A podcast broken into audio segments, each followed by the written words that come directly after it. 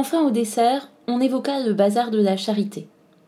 On a raconté bien sûr que des hommes se sont frayés un chemin à coups de canne dans la chair féminine, a même écrit, je crois, Rachid. Les pauvres femmes n'avaient pas besoin des cannes pour tomber ou être poussées dans le feu pour brûler. La mousseline de soie de leur toilette a suffi à les transformer en torches humaines. Souvenez-vous également que les élégantes se frottaient les cheveux de pétrole à l'époque. Permettez, fit Jean Giraudoux, interrompant son hôte et son fondant au chocolat. J'ai toujours entendu dire que la fille du peintre Raffaelli avait gardé sa vie durant une marque de talon masculin à l'épaule. Sornette, sans doute dans la panique y a-t-il eu des bousculades. Cependant, les hommes ont été avantagés par leur esprit de décision et leur veston de serge. Moi qui vous parle, j'ai vu ce fameux cocher Georges, qui fut récompensé ensuite, retourner trois fois dans le brasier. Croirez-vous que ces pauvres femmes affolées, dont il sauvait la vie, le griffaient et le mordaient?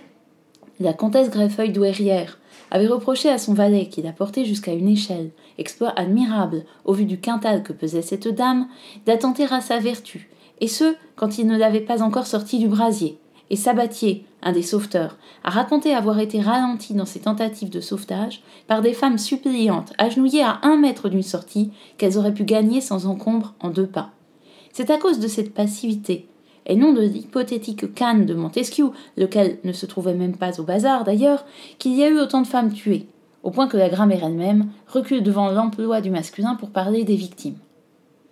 En ce mois d'avril 1943 à Paris, rien n'était plus fédérateur que l'évocation du passé. Et dans le passé, la période favorite des convives était celle qu'on appelait la belle époque, maintenant qu'elle était devenue lointaine. Ce qui rendait le récit passionnant, c'était que Paul Morand, enfant, avait assisté à l'incendie. Comme tout le monde, les convives connaissaient l'histoire, les causes du sinistre, les victimes. Mais ils étaient avides des petits détails et jouissaient de cet incendie a posteriori, quoique tous gens sensibles, comme des spectateurs de cinéma devant une belle catastrophe filmée en Chine. Tout cela était si loin que ça ne pouvait pas faire de mal, et l'horreur du récit s'accroissait de la tranquillité du cadre, du salon de la rue Charles Floquet qui étincelait, bougies, cristaux. Quand il vit la tablée si attentive, Morand baissa un peu le ton pour la ferrer tout à fait. Pas question de se faire souffler la vedette par Jacques Benoît Méchin. Une semaine auparavant, celui-ci avait affirmé devant douze personnes que les Juifs contrôlaient l'entourage du Führer. Tout le monde surveillait du coin de l'œil, craignant comme la peste ces sorties, dont il était coutumier et qui les aurait, si elles avaient été connues à Berlin, tous fait fusiller. J'avais neuf ans si j'en crois les dates, mais j'ai toujours eu l'impression d'avoir été beaucoup plus petit, sans doute à cause du sentiment d'impuissance que j'ai ressenti alors. Il devait être quatre heures, et nous nous étions arrêtés juste devant le bazar avec ma bonne, une fille qui s'appelait Eugénie, comme les autres. Ma mère, qui avait la mémoire mauvaise, rebaptisait ainsi toutes les gouvernantes. Je ne me rappelle plus rien d'elle, sinon qu'elle était fort grande, et que cela me gênait fort. Nous revenions des Champs-Élysées. Elle m'avait arraché à mon manège en m'achetant une pomme d'amour. Nous nous étions arrêtés pour voir le nonce du pape qui sortait après la bénédiction. Je ne sais pas si Eugénie était pieuse, ou si elle aimait simplement les dorures des équipages, à moins qu'elle n'ait eu une affaire avec un des valets qui se trouvait là en grand nombre attendant leur maître. Quoi qu'il en soit, j'étais bien aise de pouvoir rogner ma pomme d'amour, comme elle ne me regardait pas, je commençais par le sucre, ce qui m'était interdit, sans devoir allonger le pas pour suivre ma bonne géante. Je ne me souviens pas d'avoir remarqué quoi que ce soit d'anormal.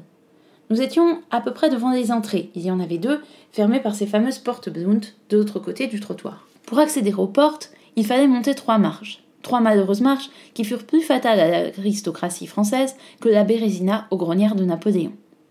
Gerhard Heller ne bougea pas un muscle, montrant par là qu'on pouvait évoquer les victoires de la grande nation sans déclencher des querelles. Il professait une extrême francophilie, aimant montrer qu'il avait l'esprit libre. Sa main ne s'apesantissait pas sur les auteurs qu'il devait surveiller, sauf naturellement s'ils étaient juifs. Marcel Jouandeau ne saisissait pas bien la disposition des lieux. Morand demanda du papier pour esquisser un schéma, un valet s'empressa. L'explosion du cinématographe, du côté qui donnait sur le terrain vague, n'a pas dû être bien bruyante, continua Morand, puisque personne dans les immeubles avoisinants n'a rien remarqué. Nous, bien sûr, nous n'avions rien entendu, mais vers 16 heures, un grand silence s'est fait comme autour des tables de roulette à 5 heures du matin, quand des vies sont en jeu. Vous êtes-vous, enfant, amusé à cette cruauté qui consiste à glisser du papier brûlé dans une fourmilière? Car Lepting, le directeur de l'Institut allemand, qui adorait les animaux, grimaça de dégoût.